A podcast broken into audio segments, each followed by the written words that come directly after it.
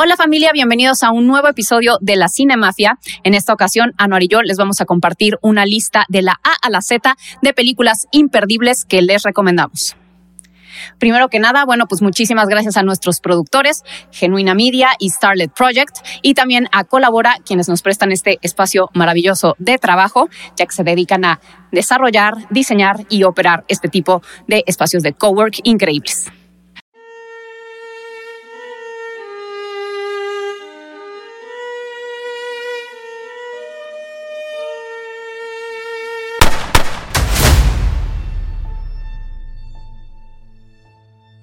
Así que bueno, pues vamos a empezar. Este, la verdad es que esta dinámica surgió el otro día que Anuar y yo fuimos a la premier de Top Gun Maverick, que por cierto está muy buena, váyanla a ver. Este, y entonces estábamos en la fila esperando a que nos dieran nuestro acceso y Anuar me, me, comentó esta anécdota que tiene con su primo. Sí, o sea, cada vez que vamos a Disney y estamos en las colas interminables, pues tenemos un juego que se llama el abecedario, ¿no? Que consiste en cada quien decir una película con, con una letra A y luego cuando los dos digamos la, una película con la A, ya pasamos a la B. La única manera de ganar es si alguien no sabe decir una película y el otro tiene que decir otra película con B o con esa letra para poder derrotar a su rival. Entonces, para mí, yo jugamos la vez pasada y, y no acabamos, ¿no? Lo dejamos. Pues es un juego para cinéfilos tetos, básicamente, como somos Anne y, acabamos en, en Usher, ¿te acuerdas o no? sí, porque luego empezamos a, con, ahora con actores. Y entonces, el único actor con U que se nos pudo ocurrir era Usher. Entonces, bueno, pues a esos niveles llegamos. Sí, este, pero, pero ahora lo que vamos a hacer, o sea, no va a ser un juego como tal, sino él planeó su lista y yo planeé mi lista de películas de la A a la Z que creemos que son básicas para todo cinéfilo. Eh, entonces, bueno, pues vamos a empezar. Esperemos que les sirvan a ustedes también para que, para todos los que quieran como incursionar en esto de la cinefilia, entonces puedan este, con esta lista eh, tener como Las ideas, sí ajá, darse idea de qué tienen que ver o, bueno, pues en realidad no, porque son nuestros gustos, pero... exacto, creo, que no hay reglas, pero pues Sí, no, no hay, reglas para, para ser, cinéfilo, para ser cinéfilo, pero son nuestras sugerencias de películas que creemos que son bastante buenas y son clásicos. Ándale. Entonces, pues bueno, pues vamos a empezar. Tú empiezas, Anuarcito. Vale, yo... En la... Porque además yo tengo como opciones B, ya sabes, por si tú la dices, entonces yo ah, tengo como mi, mi comodín. No, o sea, yo quiero empezar, o sea, yo de chiquito, bueno, era muy, muy distraído en la escuela, no, no me podía concentrar en la escuela. Y un día la maestra puso esta película y es la primera vez en mi vida que puse atención en una clase y me enamoré de esta película. Se llama Amadeus de Milos Forman. Ay, yo dije la misma, te mato. ¿Neta? Sí. ¿Y tu plan B? No, y ahí no tenía plan B. ¿Cómo ibas a poner Amadeus? Plan Amadeus, porque A la madre. Bueno, y en esta no tenía plan B. Yo dije, ¿cómo? O sea, no, jamás me imaginé que ibas a poner Amadeus. Pero bueno, ok, los dos vamos a hablar de Amadeus, así que es una gran, gran, gran película. Sí, o sea, es Milos Forman, es un gran director y es, o sea, sin spoilear mucho y dar mucho, es, es la rivalidad que existe entre Salieri, como Salieri Antonio Salieri y, Wolfgang Amadeus Mozart. A Salieri lo acusan de haber sido la persona este, que, mató a Mozart. Y vemos ahora la película, este, la historia entre ellos dos desde el punto de vista de Salieri, por decirlo así, con una gran actuación de Mozart, o sea, la voló de parque, una gran dirección de Milos y un gran, obviamente, soundtrack y diseño de arte. Claro.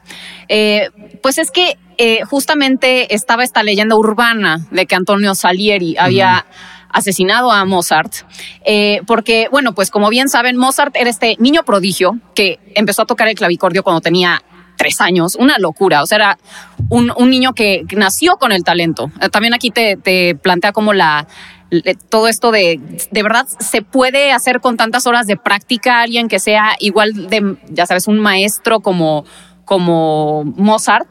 Y Antonio Salieri era un compositor que, trabajaba muy duro, pero que no tenía esto, este prodigio de, nacimiento. Y entonces como que plantean esta envidia que él le tenía a este niño, que además era, pues, increíblemente talentoso, pero era superficial, mujeriego, eh, pues un desastre. Y, en realidad el, mito este de que Salieri envenenó a Mozart salió de un, eh, una obra de teatro que escribió Alexander Pushkin. Sí, sí. Él fue el que empezó con esta idea de que probablemente él lo había envenenado. Y al final, cuando se hicieron como todos los análisis de si esto hubiera sido posible, resulta que Mozart no se murió envenenado, se murió por estreptococo. Entonces, al final, la ciencia le dio la razón a. Salieri de que él siempre dijo que obviamente no lo había matado, en una ocasión hasta colaboraron juntos, este, pero bueno, pues es una gran Sí, historia el- y obviamente como dices, El talento contra la disciplina, por. Exactamente, el talento contra la disciplina. Y, y también, bueno, tiene unos un diseño de producción extraordinario, rococó divino, que sí, definitivamente es una gran película. Los dos estuvimos de acuerdo. sí, qué raro, pero- Qué raro, ya nos estamos convirtiendo en la misma persona, tú y yo. Bueno, de B, bueno, en la B, Ah, please no digas que la misma que yo. no, no creo, porque, bueno, espero, vamos a ver. Cuando hablamos de Iñárritu, este, la gente normalmente habla del Renacido, de Birdman o Amores Perros, ¿no? Incluso. Pero a mí hay una película de él que me fascina y de- creo que está un poco ¿Y es- ¿Qué vas a decir? este, infravalorada, pues así. Babel. A mí me encanta Babel. Es una. y está igual, está escrita por Guillermo Arriaga, que normalmente es el escritor de las películas de, de Iñárritu. Es bueno, una, en su primera etapa, ahora están Sí, peleadísimos ahorita- a muerte. Ahorita sí, ya quién, cada quien crédito, ¿no? Él quiere Sí, crédito sí. de director y. y no, no, no, pero quiere- ahorita ya no trabajan juntos. No, ya sé, porque. O sea, están peleados, pero se odian. Justo por ese problema, porque Ujú. este Iñárritu quería crédito de, de escritor. Dijo, ah, Claro, bueno, claro. si tú quieres el crédito de escritor, yo quiero crédito de, de director. Entonces, Sí, sí. y ya hay un conflicto. Pero bueno, ese es otro punto. Y sí, es una película causa y conflicto que se desarrolla en tres historias alrededor del mundo que están interconectadas entre sí, con un elenco espectacular, Brad Pitt, sale, Kate Blanchett, este, Gael García y entre otros, un peliculón. Sí, tiene esta misma estructura que tienen las películas de Sí. Iñárritu, que de un incidente central se desencadenan Como en Amores como- Perros, exacto. Exactamente, como todas Sí. estas este, distintas historias. Eh, yo elegí Blow Up de Michelangelo Antonioni. Buenísimo. sí. que es una gran historia. Está, eh, bueno, pues la novela fuente es, bueno, en realidad es un cuento de Julio Cortázar que se llama Las babas del diablo, este, y trata sobre un fotógrafo eh, que de pronto pues está en un parque sacando fotos y ve y revelando las fotos descubre que había un cadáver en el parque. Y entonces es como toda esta, me- a mí me gusta mucho este tipo de historias en Sí, las que sí. casualmente alguien descubre un asesinato. Eh, y es una película además súper estilosa. Michelangelo Antonioni era muy, muy obsesivo compulsivo, muy cuidadoso. Incluso hay un- una escena en Blow Up o varias en las que mandó a pintar todas las casas de la calle para que fueran con su paleta de color. O sea, a ese nivel de obsesivo era. Sí, sí, sí. Y además, pues es una película, ah, bueno, a mí me gusta también bastante la moda, y entonces es una película muy estilosa, muy fashion. Este, David Heyman lleva unos, unas camisas divinas, unos pantalones, o sea, muy, muy, muy chic. Este. Sale esta supermodelo extraordinaria, Berushka von Lendorf, que bueno, pues para quienes nos gusta la moda es como todo un referente. Eh, y pues, también sale Jane Birkin, fue su- uno de sus primeros papeles, que si no es que el primero. Eh, y bueno, pues este como el personaje principal es un fotógrafo de moda, entonces también tiene toda esta parte glamurosa de las sesiones de fotos y demás. Entonces, bueno, pues a mí me fascina. De hecho, hay una escena muy famosa en la que David Heyman le está tomando eh, fotos a Berushka y es como si estuviera teniendo relaciones con ella. Y entonces es, pues yo creo que uno de los de las escenas más icónicas del cine. Sí, es buenísima. Justo me la Ujú. acabo de comprar para mi colección de Criterion Collection Ah, sí, hace poquito. extraordinario. Bueno, bueno, La C es una película obviamente muy conocida y clásica, pero ahorita que la reestrenó Cinepolis, me sorprendió la cantidad de gente que no la ha visto, Casablanca. O sea, literalmente yo presumí a mis amigos oigan, ¿quién quiere venir conmigo a ver Casablanca? Porque es una oportunidad de oro. O sea, estamos viendo Claro. Casablanca en el cine. O sea, nadie pudo haber hecho esto más que nosotros ahorita y gente en 1940, ¿me entiendes? Entonces era una, una, una oportunidad de oro y nadie la ubicaba siquiera, ¿no? No, no la habían visto y así. Entonces es una película que obviamente si te gusta el cine y quieres estudiar más esto, es un, es un must. Es- Es para, para mí, junto con El Padrino, la, la película más clásica de Hollywood, literalmente. Yo creo Sí, que sí. sí. estoy de acuerdo contigo y creo que sería, si, fuera un- si hubiera una santísima trinidad del cine de Hollywood, sería Casablanca, El Padrino y tal vez lo que el viento se llevó, que también es como, co- eh, son late- como las tres. tridente, es sí, es justo. la, la- la santísima trinidad del cine de el- Hollywood. El, pilar, por decirlo así. Sí, Sí, sí, sí. sí. Y la verdad, ahorita que la volví a ver, eh, o sea, además de que tiene personajes tridimensionales, entrañables y complejos e interesantes, todos, todos, todos en la película, es cagadísima. Yo no creo que era tan cagada la película, es muy chistosa. Bueno, es que el personaje de Rick es genial. no, pues también de, el, otro, el, el, el general. Sí, sí, sí. Es chistosísimo. No, sí tiene escenas súper Y es por Michael Curtis, un gran director de la historia del cine. Y sí, es una película que, que, todo, todo mundo debería de ver. Yo estoy completamente de acuerdo contigo. También tiene todas estas frases tan, que se han vuelto, yo creo que pocas películas tienen tantas frases tan icónicas como, como Casablanca. sí. sí. Y la canción también de. Y la canción de As Time, Goes, By, también es. También, ahorita que la voy a ver, esta escena cuando estaban cantando el himno. Ah, alemán, la marsellesa. No, ahí entran a cantar la marsellesa. Sí, sí, sí, se ponen a cantar la marsellesa. Qué escena se te tan enchina la piel, es preciosa. Sí, sí, sí. Ay, pues gran elección. Yo me fui por Chinatown. De Roman Polanski, se me hace uno de los film noirs mejor ejecutados de la historia. Además, era cuando, cuando Roman Polanski estaba en la gloria. Eh, pues este director, o sea, e, era súper joven, era, tenía todo este ímpetu, hacía todas estas películas tan, eh, pues, tan únicas. Eh, y aquí quiso hacer un film noir espectacular con Jack Nicholson como el detective Jake Gittes. Eh, también sale Faye Dunaway, que siento que es como es como, para mí es como la actriz que representa los setentas. O sea, es una actriz que, que se arriesgó a hacer todo este cine violento, eh, crudo, eh, visceral que, está, que se estaba dando en los setentas. O sea, hizo Bonnie and Clyde, hizo Chinatown, hizo Network. O sea, y, la verdad es que a mí ella me fascina. Lástima que de pronto como que ya dicen que era un poco difícil en set y, y entonces por eso ya no le dieron tantas oportunidades más adelante. Pero eh, bueno, pues a mí, te digo, ella me encanta. También sale John Houston, que por cierto es el papá de Angelica Houston, para quien no lo sepa, eh, que también es director de cine, hizo el, el Alcohol Maltés. Eh, y, sí, a mí se me hace una, una gran película, que se me hace que tiene todo y es imperdible, de verdad. Sí, tú dijiste que es una de las mejores películas noir. Para mí es la mejor película noir. La, sí, sí. Bueno, y hablando de diálogos memorables, el, con, el diálogo que cierra la película. Forget it, Jake. It's Chinatown. Exactamente. Es el diálogo más famoso de Hollywood, o uno de los más Uno, de, uno de los más famosos, pero. Pero sí creo que, o sea, es que no les quiero spoilear porque, no, por eso porque la película de verdad que desde el principio si les empiezo a dar como señas, eh, no. Hay muchos cambios, hay muchos giros, es una película que te envuelve y, y no se la pueden perder. Va, bueno, yo tengo una, como saben, una obsesión por Steven Spielberg, pero así como yo tengo una obsesión por él, él tiene una obsesión por un, director que se llama David Lean.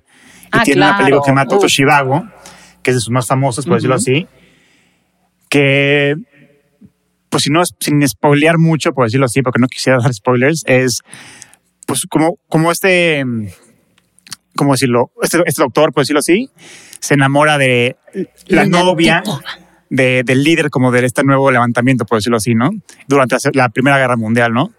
Es una gran película con una producción espectacular. Justo lo que hace famoso a David Lean son grandes producciones, por eso las películas de Spielberg están totalmente inspiradas del cine de David Lean. Y es una película que obviamente recomiendo 100%. No, y es que además David Lean se, se caracterizaba por, también hizo Lawrence de Arabia, para quien no lo sepa, este, hacía estos long shots es, bueno, extreme long shots, o sea, de, los paisajes eh, espectaculares. O sea, de verdad. Y era en estas épocas que a mí me gustan mucho y, me da mucha nostalgia, cuando las películas eran larguísimas y duraban pues, cuatro, horas. Cuatro horas. Entonces tenían esto que se llama Overture y este, me encanta. A mí también me encantaba. Intermission y, ajá, o sea, tenían una apertura donde se escuchaba como el tema principal de la película. Y entonces te tenías que echar toda la pieza porque antes pues no le podías eh, adelantar. O sea, ibas al cine y te tenías que echar toda la pieza. Es por eso que mucha gente de aquella época adora la canción de Lawrence de Arabia. y, porque pues la escuchabas, no es como, sí, sí. como aquí que si quieres lo haces y si no, no, está en el fondo. Aquí era todo un espacio, le daban de, preponderancia a la y es una técnica como para ir metiendo la audiencia en este universo. ajá, exacto. Y luego a la mitad se cortaba la película y había intermission y luego había una segunda pieza musical. Entonces, a mí me gustan mucho las películas que tienen esto. Normalmente lo usaban para que la gente pueda ir al baño, pero yo, yo creo que una película así, me lo he hecho. Yo también, me encanta. Lo dejo, lo dejo correr, me encanta eso. Sí pero justo ya es, una, es un formato que ya no se da ahorita mucho en el cine porque justo lo que quieren las productoras es tener muchas salas y que la película dure lo más lo menos posible, Claro, por decirlo así. Entonces ya una película de cuatro horas de David Lean, pues ya no es común, por decirlo así. Yo en D, ah, la dudé, la dudé. A ver.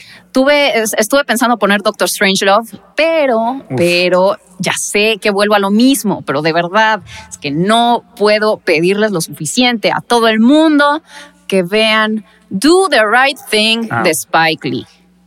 Vean Do the Right. Thing de Spike Lee porque es una de las mejores Sí. y más valiosas películas que se han hecho en la historia.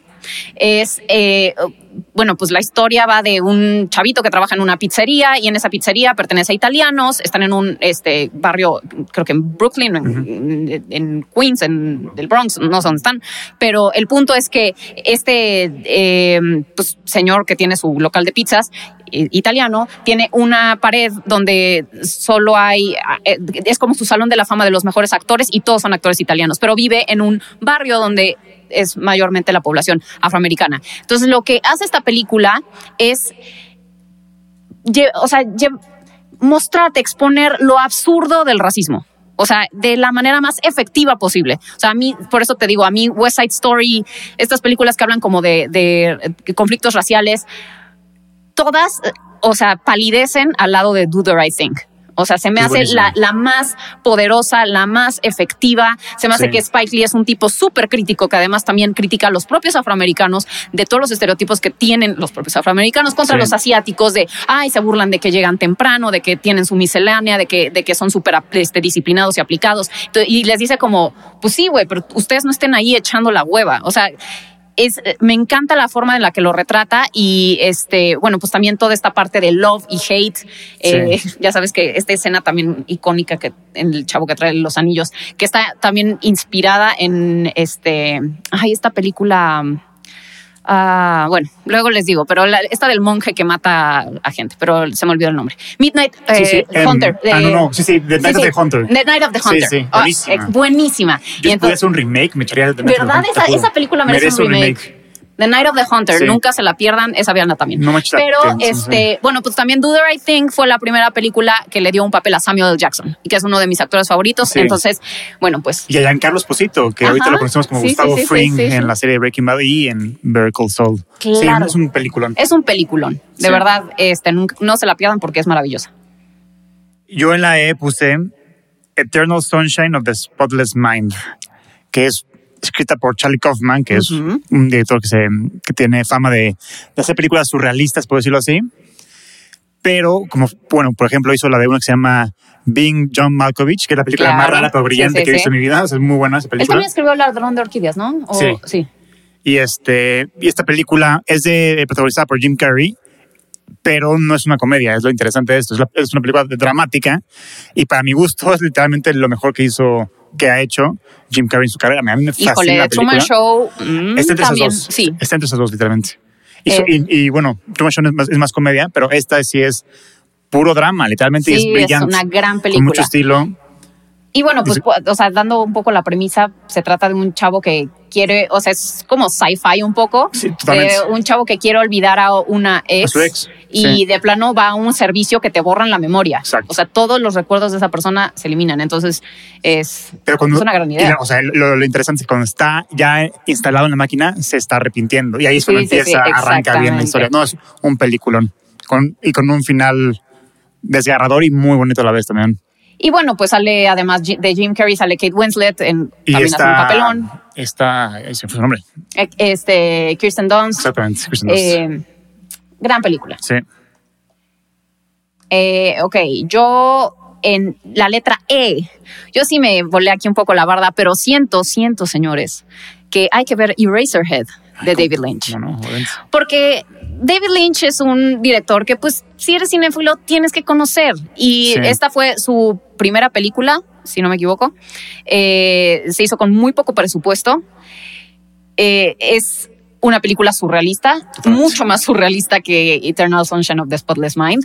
Eh, tiene escenas muy perturbadoras, muy asquerosas, pero todos es, bueno, ya saben cómo es David Lynch, o quienes no lo conozcan, eh, es un director surrealista que cuando le preguntan qué significa lo, en sus, lo que puso en sus películas, él dice no significa nada. Mientras todo el mundo ya se hizo un montón de teorías de qué podrían significar. Entonces todos los cinéfilos aquí, mamadores, estamos así de no, bueno, es que aquí este, en realidad es el equipo y la... Eh, y, al final le preguntan y dice, ¿por qué pusiste dos conejos? Porque se me antojó. O sea, así es él. Se burlan mucho de, este, de este intelectualismo del este, de los críticos y demás. Eh, y entonces, bueno, según yo, según yo, porque pues tiene, supongo que tiene algo que decir ahí, es como el miedo a la paternidad. Así es como yo lo comprendo.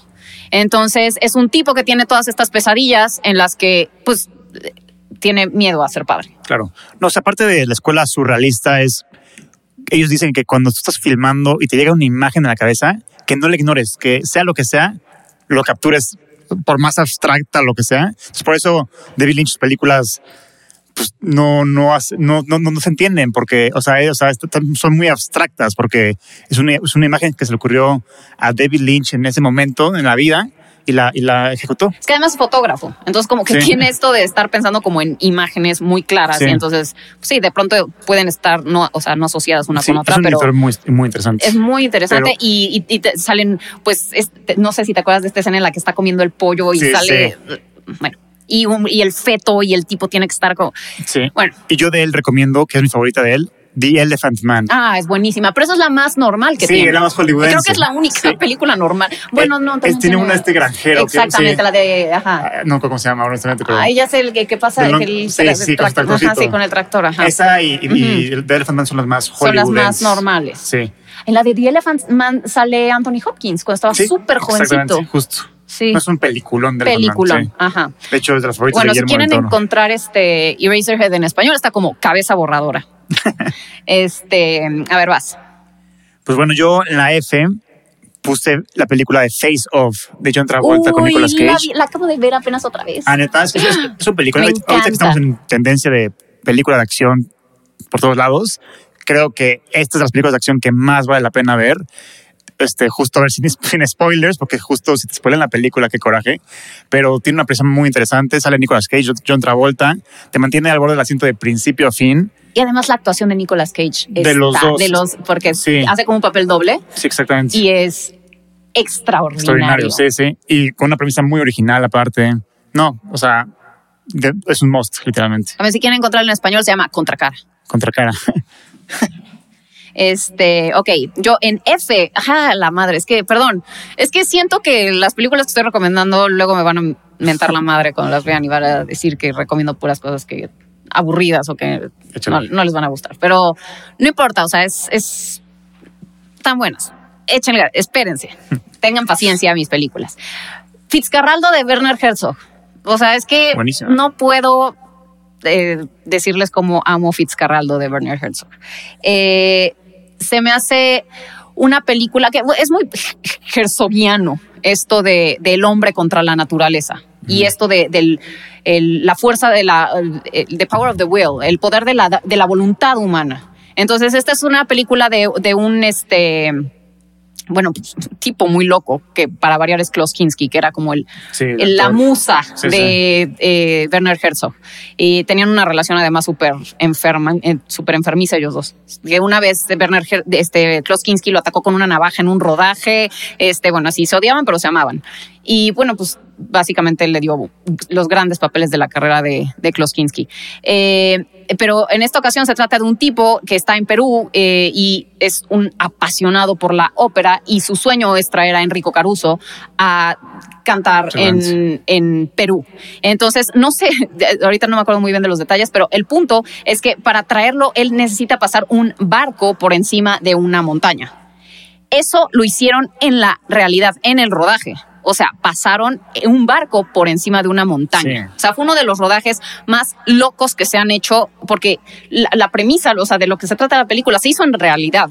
Entonces es por eso que a mí me parece tan interesante que nos, o sea, fue algo que, que se, ya sabes, se traspasó de la, del libreto a la realidad. o sea, entonces me parece increíble. Y, y es bueno, es una gran, gran, gran película. Sí, la magia de antes de los, antes de los efectos visuales, ¿no? Que antes lo hacían práctico todo y por eso las películas se envejecen tan bien, porque siguen viendo igual de chingonas como se veían en ese momento. Así es. Entonces, bueno, Fitzcarraldo de Werner Herzog. Sí. no se la pierdan. Luego en la G, yo puse Groundhog Day de Bill Murray. Ah, es buenísima. es una película muy, muy simpática y divertida. O sea, antes de que, o sea, ahorita ya está en tendencia estas películas donde un personaje se, se atrapa en un loop de tiempo, por decirlo así, y, y el día se repite una y otra vez hasta que el personaje logra descifrarlo y salirse de, de- este loop, por decirlo así. Pero Groundhog Day fue de las primeras películas que, que lo hizo. Entonces la premisa era fresca, es muy divertida. Este, entonces, o sea, la premisa rápida es de este reportero de, de clima que llega a este pueblo y este, hacer sobre un reportaje sobre las marmotas justo del lugar. Es que se supone, pero es que esto existe. Sí. O sea, esto es una tradición que sucede en no sé Sí, qué parte de. Estados Unidos, Sí. donde una marmota define si el- la primavera va a durar más o menos. Y entonces todo el mundo de ese lugar, pero esto es real, esto sí pasa, todo el mundo de, esa, de ese pueblo en Estados Unidos, de esa este, pequeña ciudad, se reúnen para ver si la marmota sale por allá o por allá. Este, y entonces eso te dice si la primavera va a durar más o menos. Entonces él llega a reportar justamente eso y se queda atrapado en un loop de tiempo. Entonces a lo largo de la película tiene que este, descifrar cómo, cómo salirse de ahí. Muy buena película, muy divertida, con mucho corazón. Puxatony Phil se Sí. llama la marmota, como dato. Y en español, ¿cómo le habrán puesto esa película? El Día de El la, día de la Marmota. marmota ¿Tal se cual? llama. Sí, tal cual. Este, ok.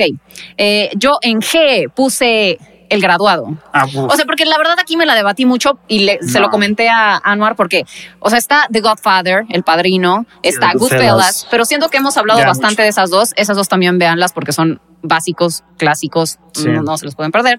Pero eh, pues quise irme por otra, así como te dije, bueno, pues tú también vete por otra. Sí. Y, y yo escogí El Graduado, este, de Mike Nichols. Eh, a mí se me hace y lo mismo, o sea, estas películas de los 70 que tenían toda esta, esta, ya sabes, esta audacia. Se trata de, y además nos trajo, pues, la primera actuación, la que catapultó a la fama a Dustin Hoffman. Sí. Entonces, que ha sido uno de los actores, bueno, de los mejores actores de todos los tiempos. Eh, aquí sale de un univers eh, recién graduado, eh, con- decepcionado, como desmotivado de la vida, no sabe para dónde ir. Este empieza a tener este affair con una con una señora y luego con la hija y este sí. y bueno, pues al final tiene yo creo que una de las escenas más icónicas del cine está al final, yo creo que ha sido reverenciada hasta en Los Simpson, en muchísimas, lados. en todos lados Sí, esa sí. escena en la que él le grita que no se case y se salen juntos, eh, la novia, que es el- la hija de esta señora, eh, él, él impide la boda y se la lleva y se estrepan a un camión de escuela. Y al final se quedan viendo los dos con cara de, ¿y ahora qué chingados? Exactamente. O sea, es, digo, se las estoy spoilando, pero la Sí, verdad es que esto es un clásico. Sí, no. Esto es un clásico que todo el mundo ya debe haber visto, No, pero véanlo, por lo, favor. lo que es muy referenciado en el cine es la toma a través de las piernas de ella. ¿te Ah, claro, claro, claro. Sí. Hay una escena en la que la señora Robinson, que además esta canción ya La sabes canción de Mrs. Robinson, de sí. Mrs. Robinson de Simon y Garfunkel, Ajá. y este que ella tiene las, las piernas cruzadas y él sale como en el fondo. De Sí. hecho, ese es el póster. Literalmente. Ajá. Entonces, bueno, se me hace una película eh, maravillosa. Y En todo también, sentido. hablando del soundtrack, una que se dio a la fama por esta película es The, Sound of Silence. Al principio la película empieza con él, ¿te acu- con esa canción, ¿te acuerdas o no? Sí, sí, sí, porque también es de Simon y Garfunkel. Buenísima, sí. Em, Y a ver. H. Ah, H. Este, A la madre, yo puse Hawksaw Ridge de Mel Gibson. Creo que- Really? sí, o sea, la verdad es que Mel Gibson no me gusta como actor, pero me encanta como director. O sea, las tres que ha hecho me gustan. O sea, Braveheart me Ay, gusta. A mí me gusta como todo, Mel Gibson. Como actor no me encanta a mí. ¿No? O sea, o sea, a mí me empezó a gustar Mel Gibson cuando Uf, empezó a dirigir. Braveheart. Y Hawksaw Ridge me hace Mm. mi favorita de él, o sea, como director. Es una película interpretada por Andrew Garfield, donde habla de un, un soldado de Estados Unidos que, que se rehúsa a, a- usar armas y a, y a matar. Entonces va a la guerra eh, este, sin armas. Entonces su único objetivo es salvar las más vidas que, que pueda. Obviamente en el camino todo el mundo se burla de él y, y lo menosprecia por, por justo su cobardía, entre comillas, de no, no querer matar ni, ni usar armas. Y creo que es de las mejores, o una de las mejores interpretaciones de Andrew Garfield hasta el momento. Yo te voy a decir que está muy infravalorada esa película. Las secuencias de guerra son brutales Sí, y sí. están muy bien ejecutadas. De verdad parece que estás ahí. Es que Mel Gibson es buenísimo para secuencias de acción, literalmente. Muy, son muy buenas. Sí. Este, yo elegí otra que siempre recomiendo, ya sé, ya sé, pero es que de verdad tienen que ver estas películas. The Hunt de Thomas Winterberg. Es buenísimo. Buenísima. Es una de estas películas eh, que te enseñan que no hay nada más peligroso que la mentalidad de rebaño.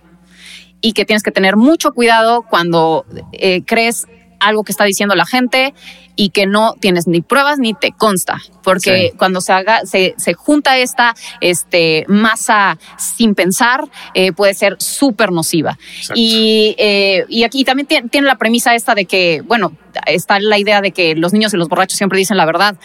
Piénsenlo dos veces y Sí. no se vayan con, con- con frases de, de caja de cereal. Eh, es una película con Matt Mikkelsen, que es uno de mis actores favoritos actuales. Eh, Thomas Winterberg empezó su carrera en este movimiento que era Dogme 95 Sí, exactamente. con eh, Lars von Trier. Lars von Trier. Ujú. Eh, empezó haciendo Festen, que es también una película brutal y extraordinaria. Pero eh, ahora ya el estilo que trae ahora no tiene nada que ver con Dogma 95 porque el Dogma 95 se ref- o sea, el, punto de Dogma 95 era que tenían que hacer cine con los menores elementos posibles. Entonces no usaban luces, usaban actores que no fueran actores. Bueno, o sea, cámara en mano. cámara en mano, Sí. eh, era un cine minimalista absolutamente. Entonces ahora ya ese no es el estilo de Thomas Winterberg, Sí. pero eh, pues yo siento que ha evolucionado su estilo de una manera extraordinaria y pues entre lo, lo más nuevo que tiene es esta, The Another Hunt, la casa, la casa de, Sí, no casa de. Eh, la pueden encontrar y también Another Round que que también Ganó el Oscar ganó el, Oscar el año año pasado, pasado. mejor película extranjera. Sí, esa película de The Hunt Hunt. es desgarradora. A mí me destrozó esa película. Y, y justo el mensaje de cómo un rumor, por más que se pruebe que es falso, eh, te va a perseguir por el resto de tu vida. Totalmente. Sí. Y este, y yo- la verdad es que yo la fui a ver al Festival de Cine de Morelia. Yo me planeaba, ya sabes, como mi agenda de sol a sol, todas las películas. Nunca sab- sabía qué iba a ver. Y este, y cuando vi o sea, estaba llorando en el cine de coraje. Uno, yo no lloro en las películas generalmente. Y nunca había llorado de coraje. Ah, bueno, chance en Amores Perros, cuando matan al, al- bueno, cuando le disparan al coffee. Ujú. Pero, eh, o sea, es muy raro que, que a mí me pase eso y, o sea, yo estaba berreando y quería aventarle algo a la pantalla, o sea, estaba muy enojada. Sí. Y este, y pues eso es- o sea, también se me hace cuando llego a tener estos sentimientos tan fuertes, viendo algo que sé que es ficción, entonces es como, wow, esto es la magia del cine. Sí. La última, la última imagen de la película es fuertísima. Durísima, Sí. durísima. No, es un peliculón. Este, yo la ahí puse una película de terror que, que la verdad, igual me la pusieron en la escuela de cine, yo no esperaba Ujú. nada de ella. Y cuando la vi, no o sea, me perturbó de principio a fin y se me quedó para siempre en mi cabeza. Se llama It Follows. Uf, y te juro que le iba a poner. ¿Neta? Te juro que le iba a poner, qué bueno que no. Creo que de, de las primeras conversaciones entre tú y yo por Instagram fue de It Follows, según yo. Sí, sí, sí. Y dije, ah, bueno, ve la de. It Comes at Night, ¿te acuerdas? Ajá, claro, claro, Sí. claro. Bueno, It Follows es una película de terror brillante que es como una metáfora sobre las enfermedades de transmisión sexual, por decirlo así. Y sin spoilear nada, lo, lo- lo que perturba esta película es que It, o sea, este, este demonio, el, o lo, que los, lo que los atormenta, puede ser cualquiera de, de- de alrededor tuyo y en cualquier momento. Y eso es lo que hace la- que la película en todo momento, de principio a fin, te mantenga justo al borde del asiento y, y- y- y adivinando y, y tenso. O sea, es, es un peliculón y la verdad sí es de lo mejor que se ha hecho en terror en los últimos años, yo creo. Y el Totalmente. manejo de cámaras es impresionante. Se echan Totalmente. planos secuencias de 15 minutos con tomas de 360 grados. No, es una, es una película que, que sí o sí tienen que ver.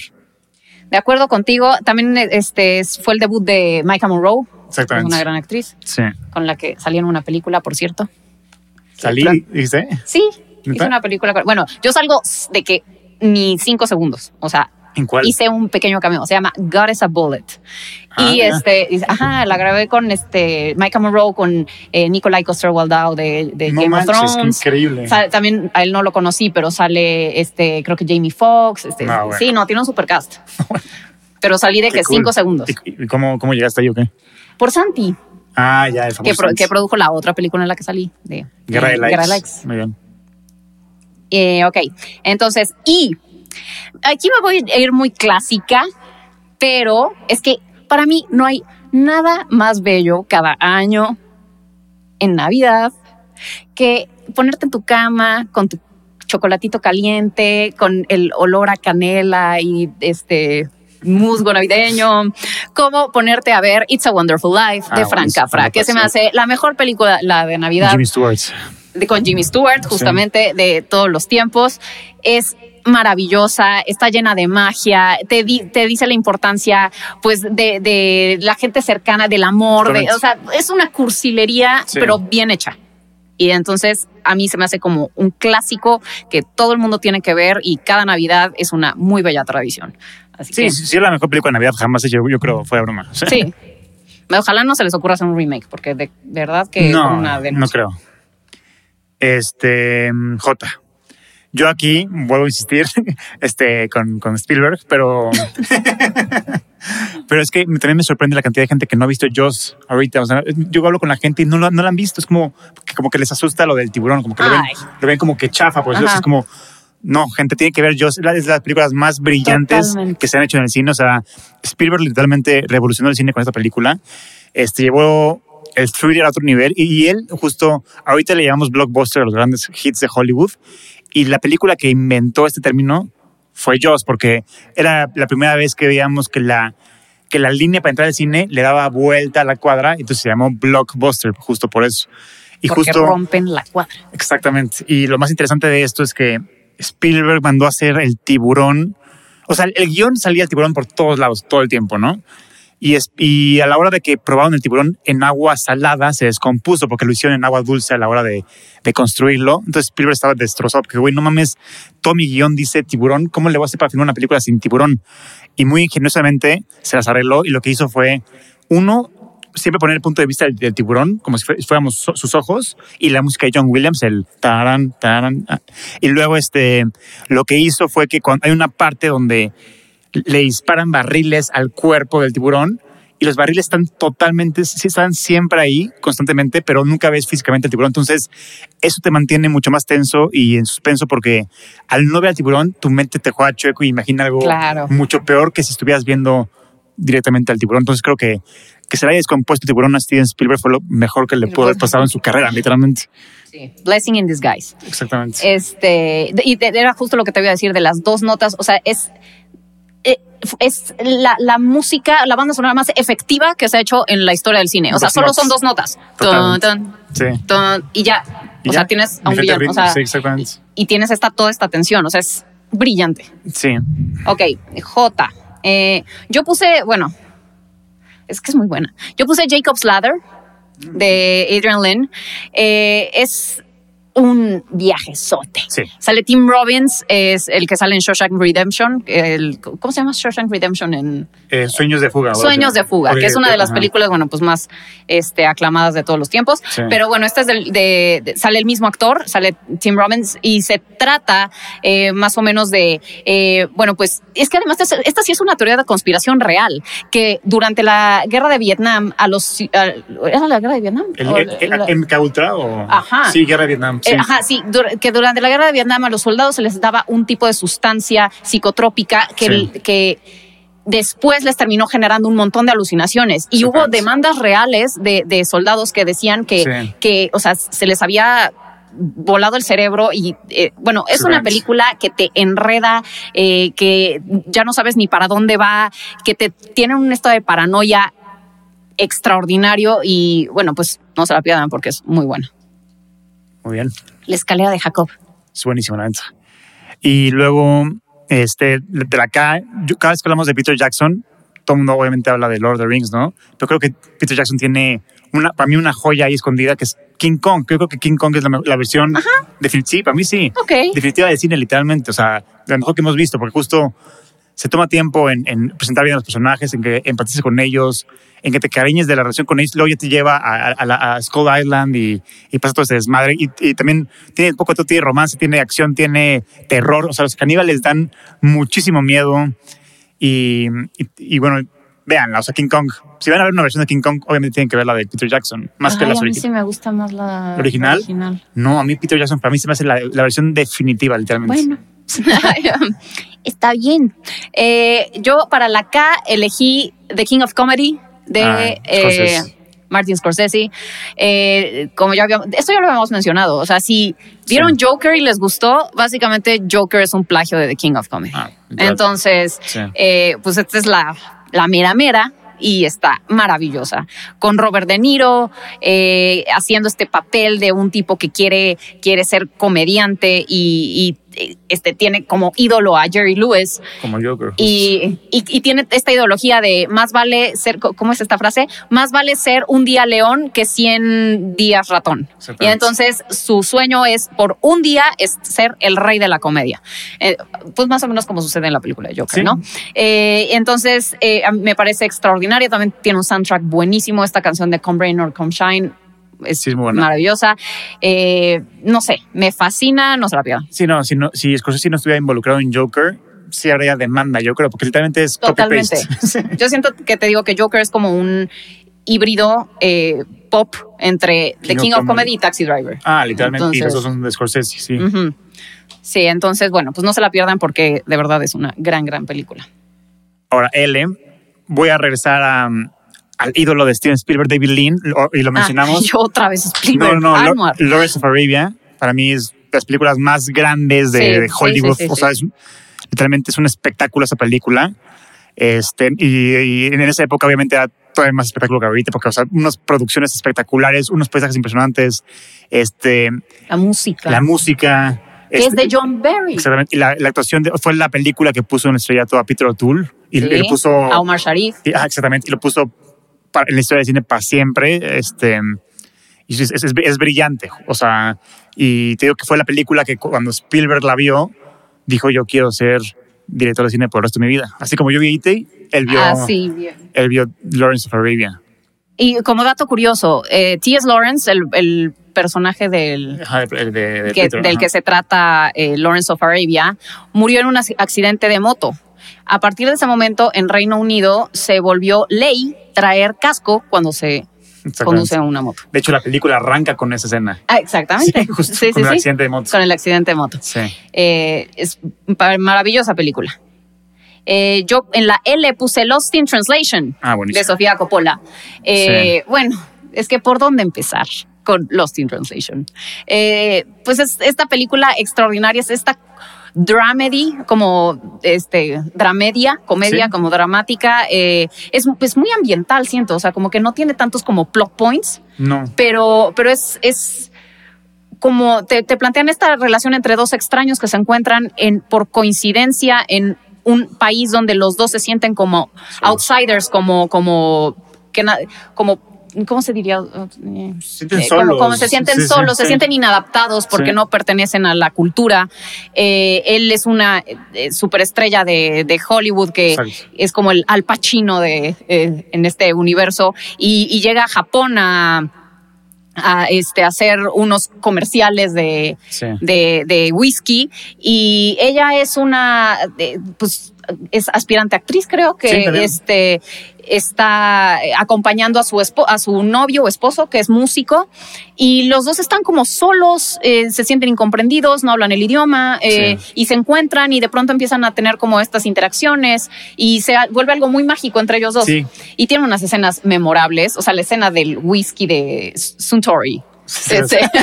Sí. buenísima y además a mí me fascina Bill Murray. Sí. Eh, sale Scarlett Johansson, que tiene una de las escenas, bueno, de las primeras escenas, las apertura de película también más famosa de los tiempos modernos, Ah, sí. que son las nalgas de Scarlett Johansson, para quien le interese, es- le- quien quiera ver la película por esa información. Sí, sí. Abren con la primera toma son las nalgas de Scarlett Johansson. Este, y, y también esta parte de Rip My Tights. Sí, es buenísima. Buenísima. Y el final es increíble El final es increíble, es muy melancólica y justo transmite, yo siento que muy bien esta esencia de, de, de Tokio. O sea. Tokio es una ciudad bien melancólica y, y justo se, se- sientes que estás ahí. Entonces, Y el dato curioso de la película es que, o sea, Sofía Coppola estaba casada, bueno, eh, no sé si casada, pero era novia de, de, este- Spike Jonze. Jonze, el Ujú. director de Her y de Donde viven los monstruos, así, ¿no?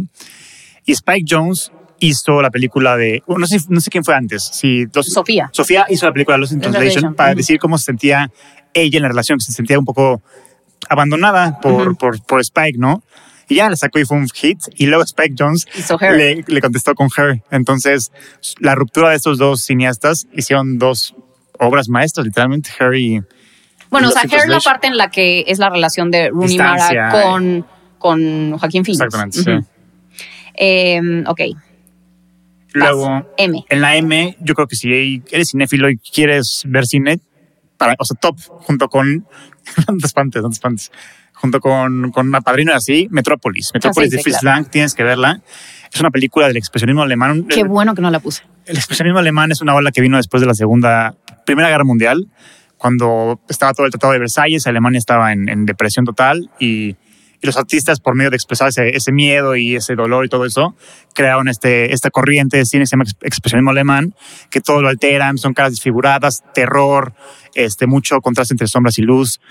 Y bueno, la- el padre de esta, de esta nueva corriente es Metrópolis de Fritz Lang.